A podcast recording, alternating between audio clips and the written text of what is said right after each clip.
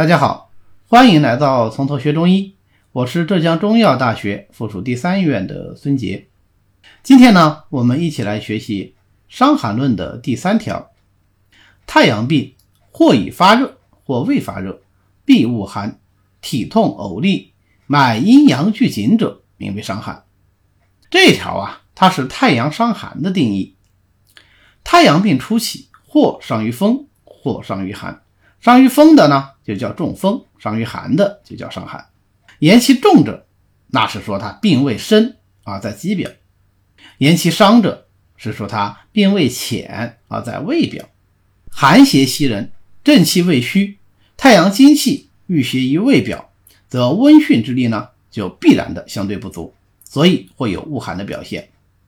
但寒为阴邪，所以他一开始起病的时候，可能就不表现为发热。寒性收引，寒邪跟胃气搏决于胃表，胃阳郁而化热啊，这个时候才表现为发热，甚至于它的热势会比较高。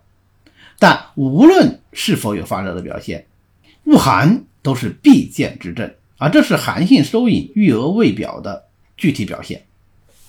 胃气被寒邪所闭郁，不通则痛，所以呢就会出现体痛。这种疼痛呢，它是以周身疼痛为主，而周身疼痛之中呢，又尤其以项背肢节更为严重、更为明显。这是太阳精气不于项背，而肢节呢是一身阳气流止之处的缘故。肺和皮毛，现在胃表被寒邪所闭郁，那肺气就不能宣发，转而上逆，所以可以见到咳喘这样的症状。一身气机相通啊，所以肺气上逆呢，胃气随之啊，他就可以看到呕逆的症状。脉阴阳俱紧的这个阴阳啊，啊，对他的理解稍微有点争议。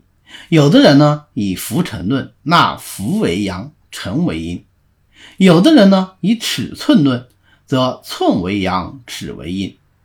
太阳伤寒症，那肯定是表症了，浮为在表，所以寸、关、尺。三部都是浮紧脉，可以称为阴阳俱紧。如果我们把这个阴阳啊理解成浮沉，那么阴阳俱紧就是浮沉俱紧。但沉紧这是里寒的表现，跟病机是不相符的。所以这句话的意思啊，还是应该指三部皆浮紧，沉取反而就不是那么紧了。本条虽然只是列证数条啊，但是太阳伤寒的病机呢，就已经是昭然若揭了。那就是寒邪速表，太阳精气不利。